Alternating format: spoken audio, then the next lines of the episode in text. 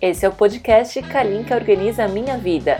Dicas de organização pessoal, residencial e eventos. Meu nome é Kalinka Carvalho e sou consultor em organização. Hoje vim dar algumas dicas sobre como deixar seu porta-luvas sempre organizado. Primeiro, vamos entender o porquê ele recebe esse nome. Antigamente, no século passado, para ser mais precisa, os carros não tinham sistema de vedação e nem aquecimento. Os motoristas eram assim obrigados a dirigir com luvas por causa do frio. Surgiu a ideia de ter um local para que as luvas fossem guardadas. Assim nasceu o porta-luvas. Os carros, porém, evoluíram e a luva deixou de ser usada. Mesmo assim, o porta-luvas sobreviveu e sua função mudou. Ele virou uma espécie de porta-tudo. Ele costuma ficar localizado embaixo do painel de instrumentos, no lado do copiloto. Na maioria dos automóveis, fecha-se com um trinco. Em alguns modelos, o porta-luvas tem em sua parte interior uma área para colocar copo quando está aberto. Em alguns carros modernos, pode-se regular a temperatura do interior do porta-luvas para ser utilizado como refrigerador de bebidas. O que tem no porta-luvas revela muito sobre a personalidade do dono do carro e vai depender muito do seu estilo de vida. As pessoas usam para guardar kit de emergência, de costura, higiene, lista de telefones, manual do carro, carregador de celular, conector para MP3, guarda-chuva, caneta, bloco de papel, óculos de sol, garrafa de água, guia de rua e algumas guloseimas.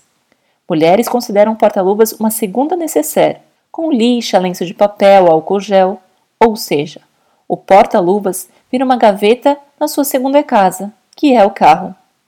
Mas o que realmente guardar no porta-luvas? Cabos e carregadores. Deixe o manual do carro e o número de telefones importantes. Outros documentos que também devem ficar dentro do carro são cartão com informações sobre a seguradora, comprovante de serviço de manutenção realizados no automóvel, o comprovante do pagamento do imposto anual e o documento do carro. Kit de ferramentas e primeiros socorros podem ficar no porta-malas, pois são considerados itens de emergência. Podemos dizer que cada um precisa ver o que julga importante ter, devido ao seu estilo de vida. Temos quatro tipos de itens que levamos no carro: os do dia a dia, os que usamos às vezes, os de emergência e os pessoais. Deixe tudo o que precisar ter à mão no porta-luvas. Vamos a algumas dicas. Uma vez por semana, retire tudo do porta-luvas e veja o que precisa jogar fora, o que precisa voltar para casa e o que deve continuar por ali. Faça uma limpeza no compartimento. Pode ser usando um aspirador de pó, um pano macio ou um lenço umedecido. Tem uma lixeira para que possa ser usada no câmbio ou no banco. Assim evita de acumular sujeira e lixo no porta-luvas. Nunca deixe comida dentro do porta-luvas, pois pode estragar e exalar um cheiro não muito agradável. Seguindo essas simples dicas, o seu porta-luvas se torna um companheiro para todas as horas com o que é necessário para o seu dia a dia. Combinado?